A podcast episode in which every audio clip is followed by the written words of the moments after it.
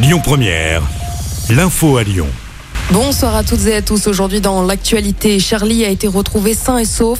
La gendarmerie du Rhône l'a annoncé ce matin. Ce jeune homme qui souffre d'autisme avait quitté son domicile de Saint-Germain au Mont d'Or. C'était hier vers 7 heures du matin. Un appel à témoins avait été lancé par la gendarmerie. Grégory Doucet reçu à Matignon. Le maire de Lyon a rencontré la première ministre Elisabeth Borne en tête à tête cet après-midi pour euh, parler des dossiers lyonnais notamment. Le maire de Lyon a participé à une rencontre avec une délégation du réseau France Urbaine pour évoquer les sujets d'actualité qui concernent les collectivités locales. La ministre de la Transition écologique et de la cohésion des territoires, Christophe Béchu, est attendue demain matin à Lyon dans le cadre du 82e congrès HLM de l'Union sociale pour l'habitat à Eurexpo. Le ministre redonnera le rôle de ses acteurs dans la transition écologique. Catherine Colonna, ministre des Affaires étrangères, s'est rendue à Kiev euh, aujourd'hui pour une visite de soutien à l'Ukraine.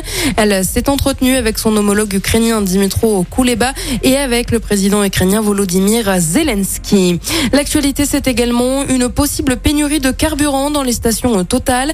Les salariés de Total Energy sont en grève à partir d'aujourd'hui et jusqu'à jeudi. Selon la CGT, le site de Faisan serait particulièrement touché. Les débits de raffinage seront réduits. Les salariés réclament une hausse de salaire de 10% pour faire face à l'inflation. Westfield de la Pardieu s'associe à l'établissement français du sang dans le cadre d'une grande collecte ce vendredi. Rendez-vous de 9h à 14h et de 15h à 19h30.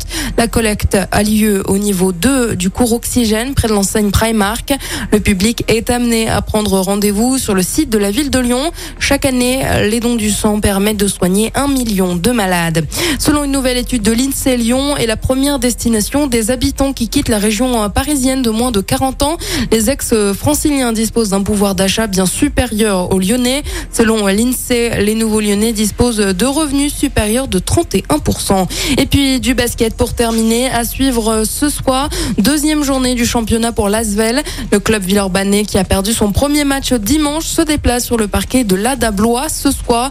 Coup d'envoi du match à 20h. Écoutez votre radio Lyon Première en direct sur l'application Lyon Première, lyonpremière.fr et bien sûr à Lyon sur 90.2 FM et en DAB+. Lyon Première